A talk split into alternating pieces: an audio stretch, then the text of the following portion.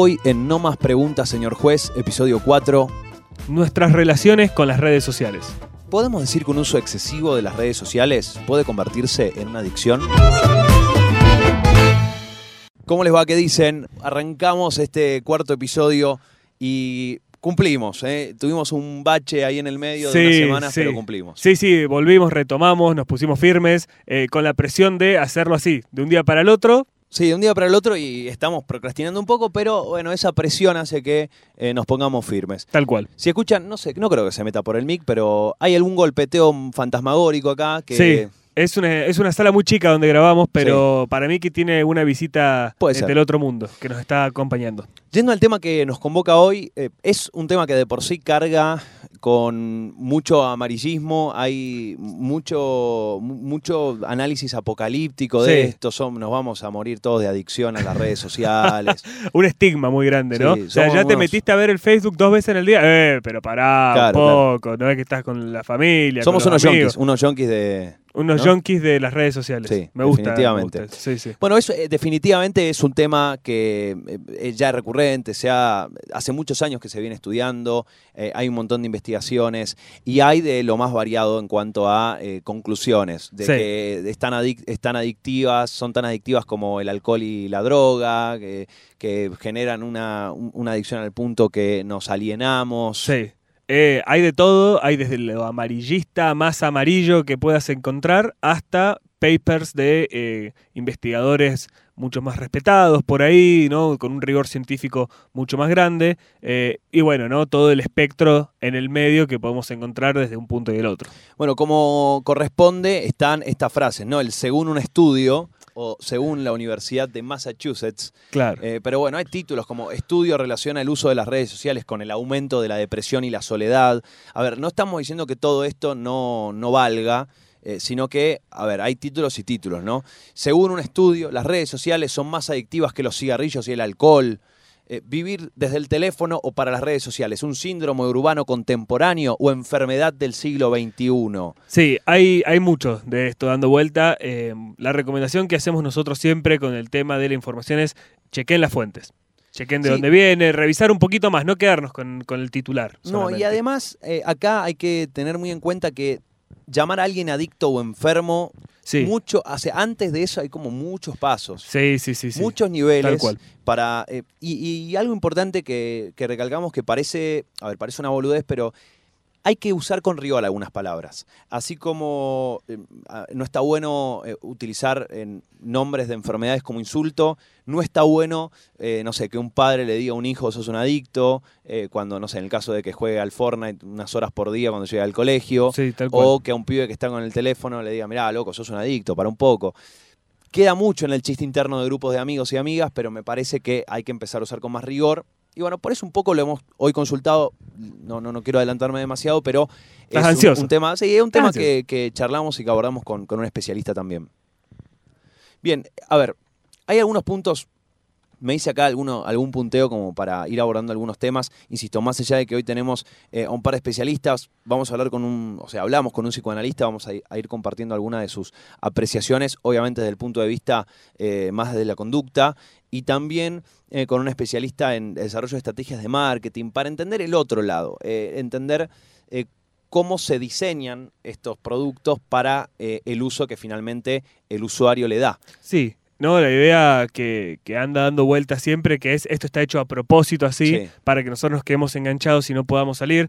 Eh, tema de la última, uno de los capítulos de la última temporada de Black Mirror. Sí. eh, que comentario Malísima aparte, malísima sí, esta temporada, ni se gasten en mirarla. capítulo. Eh, malísimo, el capítulo es el pe- diría que el peor de los tres, eh, pero bueno, es un tema digamos que ha alcanzado ya cuestiones en las series, en interpretaciones mucho más amplias que las de, de los papers de investigación. Sí, hay, hay mucho, hay mucho alrededor de, no sé, bueno, Zuckerberg hoy está, incluso ahora está justamente respondiendo preguntas eh, por, por tema Libra y lo han interpelado, por, Sí. por- vol- lo volvieron a interpelar por, por el tema de, de Cambridge Analytica y particularmente por no revisar el tema de la, de la desinformación en las propagandas políticas de, Trump, etcétera. Sí. Pero más allá de eso, se lo ha. O o sea, hoy en algún punto Zuckerberg es, eh, queda como un villano.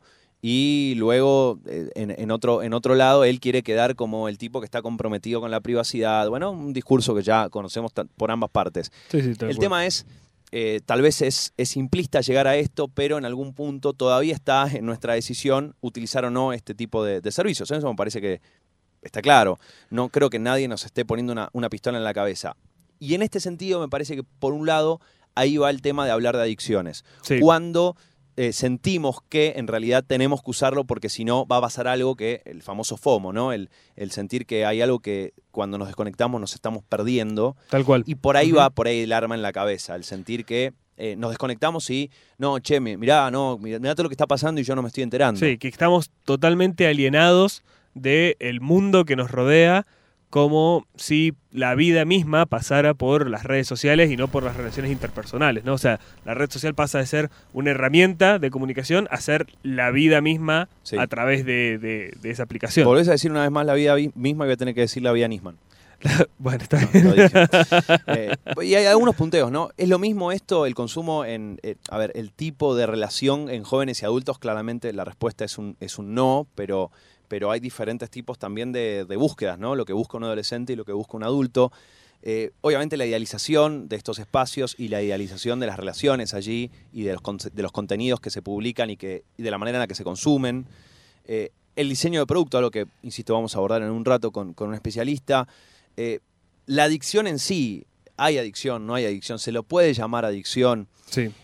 Esta cuestión de, si me desconecto, me, me pierdo cosas, eh, el, llamado, el llamado FOMO, que viene de Fear of Missing Out, o sea, como el temor a dejar pasar cosas. De hecho, recomendamos el podcast FOMO de Machorama, un tremendo podcast, lo pueden, eh, lo pueden escuchar. Pero justamente esta cuestión y cómo afecta esta relación que tenemos con las redes a nuestras relaciones eh, interpersonales físicas, o sea, concretas. Bueno, a mí me ha pasado mucho esta idea del FOMO de, de estar en mi casa tranquilo, eh, habiendo hablado, no sé, el día anterior con mi familia o ese mismo día con mis amigos y estar revisando constantemente eh, grupos de WhatsApp o, o Instagram para ver si no dijeron algo y yo me perdí o el chiste o el meme o la que tenés que ir noticia. para atrás, además. claro Hay que, que- revisar a ver qué pasó. Que no era una cuestión urgente tampoco, ¿no? Y cuando me doy cuenta me digo, che, no, pará, estoy en cualquiera, derrapando mal con esa actitud. Bueno, lo- que nos quedó pendiente, y la verdad que bueno, lo, lamento un poco, pero en algún punto queda abierto también para que si alguien lo escucha y lo vivió o lo quiere vivir, o, eh, en algún punto también queda por ahí como, como pendiente, incluso para nosotros, como un desafío, es eh, conocer a alguien que nos cuente la experiencia. Hay varios artículos al respecto, insisto, no, no, no llegamos a contactarnos con nadie aún, pero nos cuente el hacer la experiencia de desconectarse, ¿no? Hacer un, un-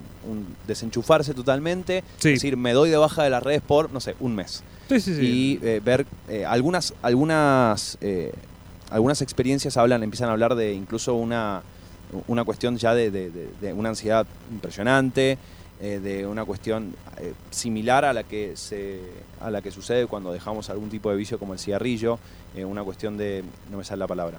de fisionomía, digamos, interna ya, Sí, sí, pero esta cuestión de em, bueno, sintomática. sí, sí, sí, sí, pero de que te falta. de vacío. Sí, no, no es eso. Bueno, Vamos a tener que editar esta parte, me parece. o no, puede quedar.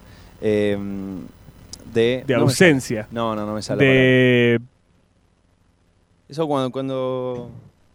de, no, de. No, cuando tenés la sensación de que querés fumar y no podés. Boludo. Ah, Abstinencia. de abstinencia. Puta madre. Esa sensación de abstinencia. Y, y- y en este sentido, eh, por eso hay como diferentes escalas o niveles que, se van, que van experimentando estas personas. Y, y es interesante, ¿no? Pensar cómo el abandonar estos espacios. A ver, no vamos a ser necios tampoco. Son herramientas, son medios que nos dan, eh, nos habilitan a nuevas relaciones, a nuevos tipos de relaciones, a consumir nuevos tipos de contenidos. A, mí no me pinta demasiado demonizarlas. Eh, sí, obviamente, ser, eh, tener un uso responsable de ellas y ser consciente de la interacción que uno tiene. Me parece que si va por ese lado, si somos conscientes eh, de, la interacción que uno tiene con ellas y de la dependencia que de alguna manera uno va generando con ellas, tenemos mayor responsabilidad al evaluar el uso. Obviamente esto en lo cotidiano se va diluyendo. No es que Sí. conscientemente, a ver, a ver qué responsabilidad tengo hoy con mis redes No, sociales. no, no, no. Ver, es una cuestión que, su- que no vamos surge. a, sí, a demonizarlas. Hay una, No, relación y, y un- y una una cantidad de habilitantes que nos permiten estos, estas herramientas y estos espacios. Absolutamente. Eh, no sé, un grupo para compartir información, para debatir. El tema es hasta qué, hasta qué punto también empieza, el uso empieza a ser útil, incluso desde el ocio empieza a ser útil, o sea, nos entretiene, nos genera algo, nos genera un contenido y en qué momento empieza a ser verdaderamente eh, un, hacer por hacer, un estar ahí porque estar está bien y no estar está mal. Sí, no una cuestión de no necesidad, no de herramientas, sino de lo, experimento porque si no siento un vacío de justamente esto, perderme cosas, de no estar presente, de, uy, ¿qué pasa si dijeron algo interesante y yo me lo perdí? Como si no pudieras buscar, como si fuese una cuestión inminente y, y efímera, ¿no? Como si no pudiéramos volver a buscar tal o cual comentario. Bien, eh, al respecto les comentábamos, estuvimos eh, charlando con eh, un especialista, estuvimos hablando con, Maximiliano, el Maximiliano Martínez Donaire, es licenciado psicoanalista, es miembro además de APA, de la Asociación Psicoanalítica Argentina, y le estuvimos haciendo algunas preguntas. Por ejemplo, si el consumo excesivo de redes sociales puede llegar a convertirse en una adicción, y si en ese caso, ¿qué, síntomas se pueden empezar a detectar o son frecuentes? Si esto es una adicción. ¿Es una adicción o no? Bueno, esto es lo que nos dice eh, Maximiliano. Yo te diría como primera idea general, el problema no son las redes esenciales en sí mismas ni la tecnología, sino eventualmente lo que puede ser problemático es el uso que se haga de ellas, digamos, ¿no? El modo en que un sujeto se vincule eh, con las redes sociales o con la tecnología, el modo en que un sujeto habite ese espacio, eh, bueno, quizás pueda ser pensado como problemático, pero no es un tema que haya que localizar en las redes en sí mismas como fuentes de un problema por ellas mismas, digamos, ¿no? Eh, creo que no se puede hablar de adicción del mismo, con rigor, digamos, ¿no? De la misma manera que uno hablaría de adicción por ahí a sustancias psicoactivas o otro tipo de adicciones. En un sentido coloquial eh, y, vulgar se puede decir adicción, pero en un sentido riguroso yo creo que no. Creo que sería mejor hablar quizás de conductas compulsivas en relación a las redes. Em, y en todo caso, más allá del nombre que le pongamos, eh, ¿cuándo podríamos pensar que hay algún tipo de eh, problemática así adictiva o compulsiva en relación a una conducta? En este caso, eh, en las redes, pero podría ser aplicable a otro tipo de conducta. Bueno, digamos que el, concepto general sería cuando uno, al no poder realizar esa conducta, empieza a sentir angustia, ansiedad, tensión, malestar creciente y todos esos, esos malestares y esa angustia se calman cuando uno puede acceder a hacer esa conducta. En principio me parece, apuntando a esto que nosotros recién charlábamos, eh, que tiene que ver con eh, cuidar algunas palabras. Eh, llegar a una adicción eh, implica otras cosas, ¿no? Acá habla de una conducta compulsiva, ¿no? ¿Y qué pasa cuando no podemos eh, hacer este tipo, o sea, no podemos ejercer este tipo de conducta? Bueno, las cosas que sentimos. Sí, ¿no? Una diferencia bastante clara. nos, nos, muestra entre una y la otra y está bueno empezar a tener conciencia de eso porque eh, la preocupación de muchos padres, sobre todo, con las actitudes de sus hijos, son inmediatamente tildar de eh, mi hijo es un adicto, en vez de, bueno, quizá pasa por otro lado como este tema, ¿no? De las conductas compulsivas, eh, que se pueden, yo creo, abordar de otra manera también. Y de hecho fue muy claro el, mensaje de Maximiliano, lo estaba planteando con, con muchísima claridad y hay que empezar a darnos cuenta que esto no solamente está presente en nuestra relación con las redes sociales, sino con otros medios como videojuegos, eh, series, medios audiovisuales varios, que, pasa por ahí, ¿no? Porque cualquier consumo a través de la pantalla está también relacionado a este tema. Eh, y, otro tema también es qué diferencias de consumo hay, porque de pronto eh, usos compulsivos podemos hacer de cualquier cosa. Particularmente la pantalla genera, algún, y las redes sociales en particular, algún tipo de distinto, diferencial de conducta compulsiva. Eh, pero bueno, seguimos charlando con, eh, con Maxi y empezamos a, también charlar si puede haber diferentes niveles en este sentido. Ya no hablamos de, no hablemos de adicción, pero diferentes niveles de compulsividad o de este tipo de, usos. bueno, esto es lo que nos cuenta Maxi. En realidad, yo lo que diría es que ahí lo que habría que determinar es qué es lo que un sujeto está resolviendo o tramitando a través de la red social, qué es lo que se le juega a uno. Porque, por ejemplo, si una persona está muy ansiosa mirando el teléfono porque está esperando el llamado de alguien o la respuesta de alguien, vamos a suponer que una persona eh, se siente atraída sobre otra, hay una seducción, un coqueteo, un enamoramiento y estás muy pendiente porque estás esperando que te conteste esa otra persona que no te contesta. Entonces, de afuera uno podría ver que una persona está agarrando el teléfono cada dos minutos, mirando, sintiéndose ansioso, intranquilo y demás. Pero, ¿cuál sería la fuente de esa compulsividad, digamos? Eh, eh, ¿La red social o, en este caso, en este ejemplo que te pongo, la respuesta de ese otro, ponele amado, por decir algo así, o deseado, digamos, ¿no? Entonces, al fin de cuentas, las redes no dejan de ser un medio para otra cosa.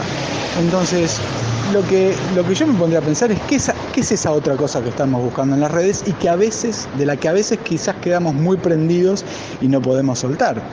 ¿Qué puede ser? El reconocimiento de los demás, la respuesta de alguien que nos gusta, eh, sentirnos eh, aceptados, sentirnos queridos, sentirnos bueno, reconocidos, eh, sentirnos parte de un grupo, etcétera, etcétera. Todos estos temas que a través de las redes se ponen en juego son los temas de fondo que a mí me parecería que habría que pensar, digamos, ¿no? Por dónde pasa el asunto. Si una persona está y no puede soltar literalmente un teléfono por, por estar en las redes, no me preocupa el teléfono. La pregunta es, ¿y qué está buscando ahí? Digamos? ¿Qué, es lo que está esperando? Digamos? ¿Qué, ¿Qué, es lo que está obteniendo a través de, de, esa, de ese hábitat, de ese modo en las redes sociales? Digamos, ¿no? Esa es la pregunta. Eh, por supuesto que uno podría graduar niveles, pero más que niveles, digamos, el punto está en esto que yo te decía antes, cuán compulsivo se vuelve, cuán eh, ansiosos o angustiosos nos ponemos si no podemos acceder a eso. Cuál insoportable se nos vuelve eh, no poder acceder a saber una respuesta que nos han dado. Por ejemplo, bueno, cuanto más ansiosos o mayor el malestar, por supuesto, más el nivel de, digamos, de compulsividad. Mucho tiene que ver, como lo decía, con, con el uso. La verdad que me parece, en este sentido, coherente la respuesta. Sí, es coherente y aparte hay que empezar a darse cuenta que en realidad acá la adicción eh, como ya hemos hablado quizá también en, otros programas, de, otros episodios del podcast, perdón, eh, hay una cuestión de no es la red social en sí, sino lo que pasa a través de ella, ¿no? Eh, o el dispositivo en sí. Entonces, no es que yo estoy prendido el celular porque el celular me produce esa, esa mm, cuestión compulsiva, sino lo que pasa a través de eso. Estoy esperando un mensaje de alguien, estoy pendiente por alguna actualización, estoy pendiente por un programa, etc. O sea, no es en sí la red, sino que es una cuestión de lo que pasa a través de ella. Me parece que eso está bueno aclararlo, porque no es que es el tema, por ejemplo, de las drogas son malas porque sí. No, las drogas son malas por lo que te producen. O sea, no es una cuestión de el celular en sí mismo es lo que te está generando esta cuestión compulsiva, sino todo lo que pasa a través de este mundo de las redes. Bien, seguimos charlando con, con Maxi. La verdad que fueron varios temas, que, varios puntos que, le consultamos. Ahora, ¿qué consecuencias puede traernos este tipo de uso eh, compulsivo más menos compulsivo? Es complejo responder eso porque creo que es un, es un fenómeno social, digamos, que es como muy generalizado en cierto punto. Eh, el asunto de que las relaciones a través de las redes sociales son cada vez más abarcativas y ocupan más lugar en relación a ciertos vínculos interpersonales directos. Entonces, en general, cuanto uno más volcado esté a los espacios eh, virtuales, uno podría pensar que también va a estar más retirado del intercambio real con las otras personas, de los encuentros personales, digamos, ¿no? Si eso es un eso es un problema, es una pregunta, es un problema que eso pase, bueno, no lo sé, creo que, habría que pensarlo, creo que hay un movimiento social y cultural que va en esa dirección, sobre todo en las generaciones más jóvenes, habitan los espacios virtuales y sociales con, mucha naturalidad. Son, digamos, como los, nuevos espacios sociales. Son lugares, o sea, las redes sociales no forman lugares de encuentro, de relación, de conocerse, incluso de iniciar relaciones amorosas. Entonces, eh, es como un lugar donde uno tiene una vida social. ¿Qué nos quita o qué nos da eh, hacerlo a través de las redes o hacerlo en persona? En general, a través de las redes eh, hay una dosis un poco más alta de ilusión, de ficción incluso. El otro es mucho más imaginado que real, digamos, ¿no? en cambio, en el encuentro personal también hay algo de esto, porque uno también imagina del otro, pero está el otro ahí también de verdad y real que pone algún tipo de límite a, lo que nosotros podemos construir del otro. En cambio, en las redes sociales hay como una especie de, rienda libre a construir casi lo que querramos construir del otro. Bueno, las consecuencias son un poco esas. Creo que el otro pierde consistencia real y no sé si es un problema en sí mismo, pero si se pierde de vista eso, sí puede ser un problema. Si el sujeto que habita la red social pierde de vista que ese otro al que uno está tratando de codificar y de construir a través de una foto o a través de 10 palabras de un comentario o a través de un like, o sea, cosas muy minúsculas uno trata de, armar todo lo que es el otro. Si uno pierde de vista esa, esa distancia que hay entre el like y lo que el otro es, y puede ser un problema, ¿no? Porque es como que empezamos a vivir en un mundo mucho más imaginado que real. Me parece súper interesante el, eh, abordaje y estas preguntas que en algún punto dejó Maximiliano dejó abiertas, ¿no? Porque eh, plantea, por un lado, esta cuestión de todo el mundo que se crea obviamente hay diferentes niveles de conciencia, me parece, en este sentido. Eh, están quienes, o por ahí en cuanto también a la edad, puede tener que ver, no quiero decir que tiene sí o sí que ver, pero bueno, a menos en, mi experiencia, no es representativa, pero en mi experiencia de pibe era mucho más boludo en este sentido, me, comía cualquier buzón, digamos, de una foto, un, audio y ya estábamos. Entonces, la idealización de la otra persona, de las relaciones, de las vacaciones, de la comida, todo idealizas. Pero si uno tiene esta, esta conciencia y este balance, pero bueno, en este sentido es, interesante lo que dijo. Ante una pérdida de esa noción por completo y una desfiguración del de, el vínculo con la otra persona y del otro particularmente, ahí ya empieza a haber una disociación de la, realidad. Y bueno, sabemos que cuando nos disociamos de la realidad, o, de la realidad al menos que todos percibimos como relativamente por, convenio, por consenso, la que es, la que compartimos, puede llegar a ser un, inconveniente. Sí, absolutamente. Y es una cuestión que, eh, a ver, a uno le pesa al momento ese que se da cuenta, ¿no? De, la idealización, al, o sea, le pesa el momento del choque y confrontación con la realidad. Mientras tanto, no te pesa, no te molesta, no te, es totalmente ajeno. Eh, y es cierto también que en una parte de la red social nos permite idealizar al otro en cuanto a la falta del contacto físico y de un montón de lecturas que podemos hacer en, una, en un diálogo personal que no lo tenemos a través de una red social, ¿no?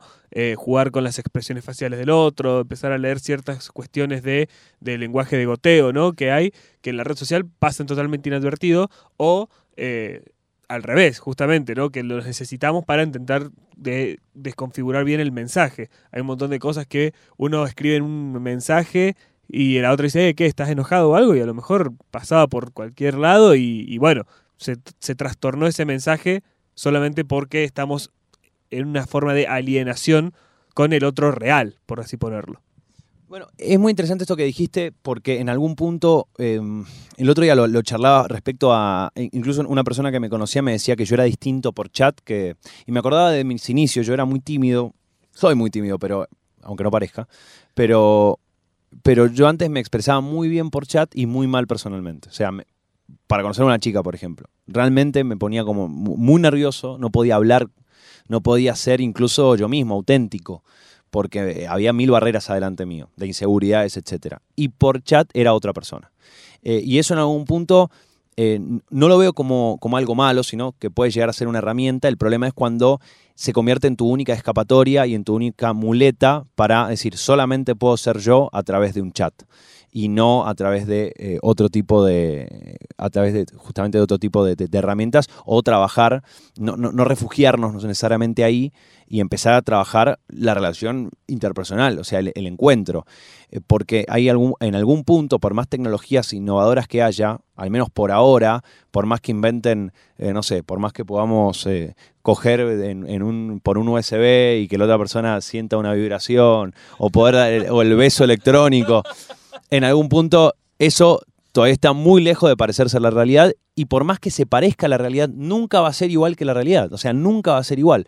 Entonces, siempre va a haber una diferencia entre un punto y el otro. Eh, y no lo pongo como algo malo, sino que tenemos que eh, siempre tener presentes que hay una diferencia. Eh, sí, me causó un poco de gracia imaginarme, ¿no? La persona intentando coger por un USB, tendría que ser un USB un poco más grande de los que hay. Yo hablaba no, no, no del USB, hablaba de estos aparatos que simulan Ah, ah, bien, bien, bien. solo los genitales. Ah, bien, bien, bien, bien. bien. No, qué peligroso un USB. Ah, una imagen medio bizarra de la cuestión, pero, pero sí, eh, es cierto. Tenemos eh, una pregunta más. ¿Por qué nos cuesta tanto desconectarnos ¿no? y sentir que nos perdemos de las cosas que suceden online? Que no son generalmente, esto es una cuestión personal, cosas relevantes para nuestra vida. Son cosas que pasan, simplemente. Pero que en algún punto también tenemos esa, esa sensación de que sí son importantes. Ese es el problema, ¿no? Esa cuestión de, uh, pero no, mira lo que me perdí. Y después te pones a pensar, cuando lográs es separarte de eso y decís, che, bueno, pará, ¿qué me perdí? Que tal persona subió un meme, por ejemplo, o que tal persona se recibió. Eh, está buena la noticia, pero realmente a qué nivel me cambia la vida eso, más que una buena noticia simplemente. Esto nos decía Maximiliano. Yo creo que uno de los atractivos que tienen las redes sociales es que son una fuente permanente de estímulo. Eh, las redes sociales nos, eh, nos llaman, ¿no? Están todo el tiempo dándonos señales, notificándonos, avisándonos, ¿no? Es como, eh, y como eso es un espacio plagado de otros, eh, se tiene un poco la sensación de que siempre hay otro ahí que nos quiere decir algo, que nos quiere comentar algo, que nos quiere mostrar algo, que se quiere comunicar con nosotros.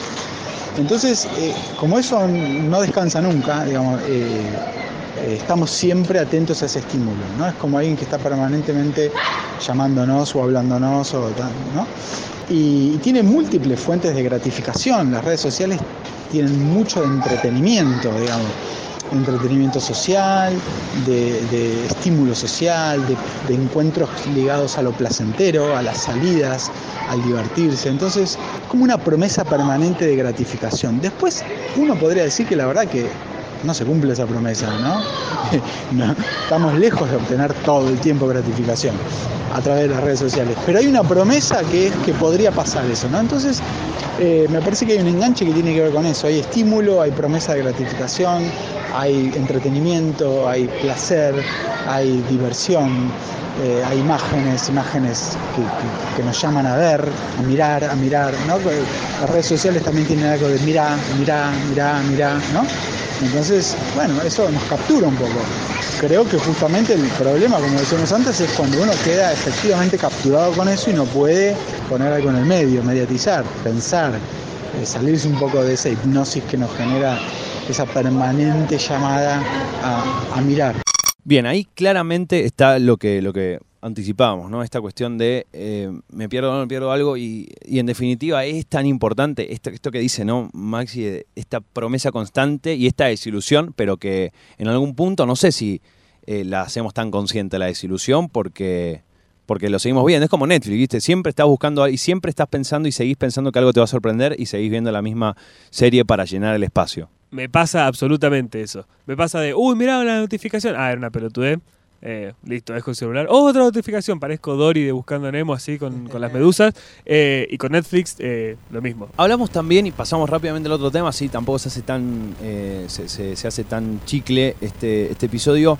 Eh, hablamos con Romina Crañolino, ella es licenciada en publicidad, con varios posgrados en, marketing, eh, gamificación, design thinking, eh, socia fundadora de, de ASEA, de la Asociación de Emprendedores Argentinos, ya desde hace nueve años, y fundadora de eh, MKT Sapiens o Marketing Sapiens, una consultora que trabaja en Lean Innovation Marketing para empresas y, startups, y además es parte del equipo de liderazgo de Lean in Latam y voluntaria de ballenas.org. Bueno, le preguntamos justamente con la otra, el otro lado. Hablamos con, Maximiliano de este lado, del lado del vínculo consumidor-red social, pero también es importante pensar eh, del otro lado, eh, cómo están concebidas estas redes sociales.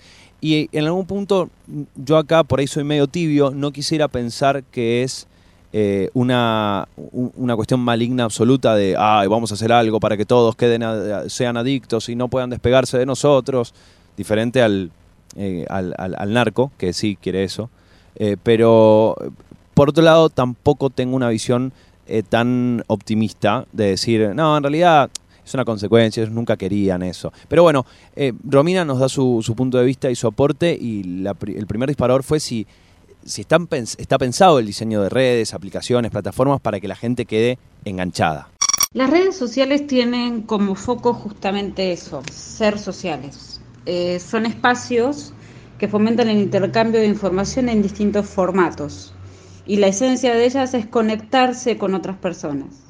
La creación de las redes sociales eh, está relacionada con distintas necesidades y realmente no considero que hayan sido diseñadas ni desarrolladas para ser adictivas, pero sí que los usuarios se enganchen y las utilicen en distintas dimensiones. A esto me refiero que las usen ya sea a nivel personal como a nivel profesional o laboral. Eh, a partir de esto, las compañías fueron eh, sumando distintas características y servicios para mantener las conversaciones e intercambios de contenidos dentro de la misma plataforma. Tal vez soy un poco más crítico. No, obviamente no, coincido en que no sé si originalmente es como que, en serio, hay un, ser maligno detrás eh, diciendo, ah, queremos que esto sea una total adicción. Obviamente sí hay una cuestión de ellos laburan vendiendo y con tus datos y, necesitan de eso y van a hacer lo posible para que vos se los dé los datos. Eh, dentro de un marco ético que claramente a veces está difuso ese, el límite entre lo ético y lo, y lo, que deja de ser ético en cuanto al cómo se consiguen, incluso terminando en prácticas ilegales, como ya conocimos que han sucedido en, varias ocasiones o en filtraciones, etcétera. Pero bueno, ahí, ahí nos vamos un poco. Entonces, esta cuestión de permanentemente sacar nuevos productos, de esta competencia entre quién tiene el producto que más engancha, eh, un poco ahí está esta cuestión de seguir generando promesas y seguir generando esta cuestión de esta vorágine de contenido, de buscar, de decir, acá está todo lo que estás buscando, acá están todas las herramientas que necesitas para conectarte con las personas que querés o, o con las que nosotros te hacemos pensar que vos querés tal vez. En algún punto lo que, lo que me parece que no podríamos determinar porque acá hay una cuestión, esto es dinámico, esto es eh, vivo, como un organismo, al mismo tiempo en nuestro uso con, las redes. Entonces, por más estudios, por más, no, no, no estoy negando la veracidad de los estudios, me parece al contrario, que son súper necesarios, pero en algún punto dar una determinación concreta sobre algo me parece un poco extremista. Esto es así y nada más, porque también incluso hay tendencias pero también hay, eh, o sea, hay, digo, hay patrones, pero también hay tendencias que van variando. Eh, entonces, podemos decir, mira, son todos, sí, eh, hacen un uso compulsivo y todas las personas que... es, para mí es complejo, es complejo. Ahora, que, el, que estas empresas tienen a grosos detrás que tienen perfectamente estudiado cómo funciona nuestro cerebro y qué respuestas hay a los estímulos que ellos presentan, eso sí que no tengo ningún tipo de duda. Absolutamente, estoy pero muy de acuerdo con la parte de que estos muchachos no son ningunos, eh, ningunas carmelitas descalzas, ¿no? Como dirían eh, algunos mayores, sino que justamente es una cuestión de ver, venden un producto que ellos requieren que sea consumido y lo van a hacer lo más atractivo posible. Entonces no creo que sea una cuestión de, no, mira, no está pensado de esa manera o no está diseñado para eso. Yo no creo que sea el fin último tampoco, volver a la gente eh, generar esta necesidad, ¿no? De, estar completamente enganchados en, la aplicación, pero sí creo que tienen pequeñas eh, herramientas y, matices que fomentan, como vos decís, ¿no? Este, este uso.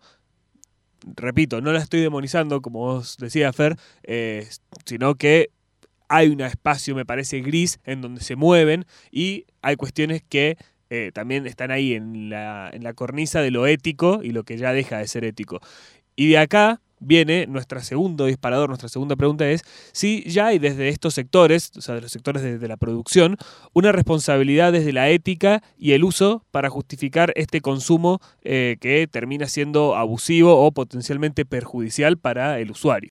En cuanto a la parte ética de las compañías, en el caso de Facebook e Instagram, están generando cambios en sus sistemas para contrarrestar distintas problemáticas más enfocadas en la seguridad del usuario con respecto a otro. Y es por esto están más enfocados en lo que sea ciberbullying y problemas de autoestima eh, y ataques de otros. Eh, si bien las redes sociales en sí no tienen una medición para ver si estás en un estado ya adictivo con respecto a su consumo. Apple, por ejemplo, tiene una medición de tiempo en pantalla que te permite tomar noción o entender eh, la cantidad de tiempo que pasas con tu celular y en qué los consumiste. Los consumos tienen que ver mucho con la persona que los consume eh, y por qué lo consumen. Eh, asume, asumo que en un futuro puede ser que empiecen a tomar en cuenta el tema de adicción, pero ahora sé a ciencia cierta que el foco está puesto en la seguridad del usuario y con respecto a ataques eh, de grooming, cyberbullying y con lo que sea ataques de otras personas y sobre todo eh, de inseguridades o autoestima con respecto a los me gustas. Por eso eh, Facebook e Instagram están empezando a sacar los me gustas para que las personas si tienen pocos me gustas por publicaciones no se sientan mal me parece que hoy estas empresas como Facebook e Instagram, a ver, acá, insisto, me parece que nadie tiene como, la, o sea, nadie está en la cabeza de Zuckerberg, nadie está en la cabeza de él y de sus, de sus primeros, ¿no? Pero en este sentido me parece que hoy ese planteo de volcarse hacia, hacia un uso más, eh, más privado, de, más intimista de las redes, como plantea Zuckerberg ahora, de volver a las relaciones eh, más personales, más de amigos, eh, dejar la superficialidad más de lado, por eso también a un punto hay diferentes como pestañas ahora. hoy es lo que eso dicen que, o sea, como eso es lo que hoy debería suceder, es lo que ellos hoy están haciendo para estar del lado del bien. Eh, entonces, hoy lo hacen porque hoy es lo que tienen que hacer para que les siga siendo redituable esto. Si se ponen, de hecho, bueno, ya han pagado, han pagado multas, entonces si van en contra de esta corriente, que en definitiva es la que está en defensa de el usuario, en defensa de, bueno, de la privacidad del usuario, de proteger al usuario en un montón de sentidos, tanto en, el, en el, uso como en el compartir los datos, etcétera, y abogando por la privacidad por sobre todas las cosas como algo súper valioso eh, y, y fundamental. Pero me parece que es una cuestión de hoy y sí, mira, de pronto te pones a ver las los términos de, los términos de uso y los términos de privacidad de hace unos años y los de ahora de cualquier empresa, de Google, de Facebook, de Microsoft, de IBM, de, lo que sea, de cualquier empresa o cualquier app que hoy tengas o los celus, y todas las empresas, incluso en sus discursos y en sus keynotes, han virado a hablar de sus productos, de los beneficios, de las novedades, a necesariamente también hablar de qué tan privados son ellos. Mira todos los privados, todo lo privados y qué tanto cuidamos tu privacidad. En definitiva, es un, viraje eh, por, una, por una cuestión de necesidad y por una cuestión de que eso es lo que hay que hacer para que quedemos como, como empresas del, bien. Sí, ¿no? Los buenos de la película somos en realidad nosotros, no te olvides de eso, sería el, mensaje atrás de todas estas notas que, que, mes a mes, y te diría que incluso a veces semana a semana, se publican en los sitios oficiales y extraoficiales. Me parece que hay una, una labor muy fuerte en lo que mencionaba Romina de mantener relaciones sanas entre usuarios, ¿no? Evitar eh, situaciones de posible grooming, ¿no? De delitos como, como el grooming o cuestiones de bullying, de ciberbullying, que está muy bueno que esté, eh, pero me parece que ahí juega con una, una, un aura, digamos, de patronazgo, así de, bueno, yo estoy velando por tu seguridad, pero como yo velo por tu seguridad, no me puedes interpelar a mí, porque yo estoy acá haciendo que todos se lleven bien con todos, ¿no? Que de nuevo, a ver, no es una cuestión de lo voy a hacer a propósito de esta manera, sino que está pensado desde la perspectiva del negocio, y ahí el debate si esto es bueno o malo, me parece que pasa por otro lado que lo podríamos discutir quizá en otro episodio. Eh, sin embargo, sí hay una cuestión real de, como decía Fer, el, el, uso que se le da a los datos personales y lo que hacen esas empresas con los datos, que a fin de cuentas los tienen a su alcance. Nos encantaría plantearles a ustedes y que ustedes tienen un feedback y nos digan, a ver, eh, hicieron la experiencia de desconectarse, al menos yo la hice cuando me fui de vacaciones, que no tenía datos, solamente saqué fotos, en definitiva estaba con el celu, pero redes, eh, no me desconecté al 100, pero me desconecté todo lo que pude, y ahí hay que cuidar bien las palabras que usamos. Eh, la verdad que en algún punto tenía esa cuestión de ir y chequear, de ver que me perdí, uh, mirar las noticias, o sea, en primera persona me sucedió. A mí hay algo que me gustaría dejar como pregunta abierta, eh, o sea, como, como algo que, no tengo la capacidad de responder y, siento que nos, nos encantaría encontrar algún profesional que nos responda a esta pregunta que no sé si tiene una respuesta sola y si está es esta o la otra, que tiene que ver con si en verdad esto que decíamos antes, eh, sentimos que hay, tenemos una, una, un arma en la cabeza para usarlas, o si eh, todavía eh, en, la mayoría de los casos realmente está en nuestra voluntad decir, bueno, quiero hacer un uso que se aproveche y no excesivo, o simplemente me quiero ir acá y lo puedo hacer sin ningún tipo de problema eh, obviamente sabemos, insisto, y no, ser, quiero ser redundante, pero hay un beneficio. Las herramientas están buenísimas eh, hasta un punto. Entonces, tenemos un arma en la cabeza, eh, generan una, dependencia real de la cual no podemos escaparnos a menos que ellos tomen la decisión. ¿Está en sus manos o en nuestras manos? esta cuestión de, irnos o desconectarnos. Esa es un poco la pregunta que, les tiramos y, les dejamos. Estamos en NMPSJ, no más preguntas, señor juez, en Instagram, en Twitter, en Facebook, allí nos pueden eh, compartir feedback, putear, lo que ustedes quieran, por supuesto, putear con respeto siempre, obviamente. Bien, y por supuesto todos los sábados 10 a.m. sale un nuevo episodio. Eh, quieren, bueno, ¿qué más? Eh, yo creo que acá estamos. Acá estamos, aquí seguiremos y sábado tras sábado habrá un nuevo episodio. No más preguntas, señor juez.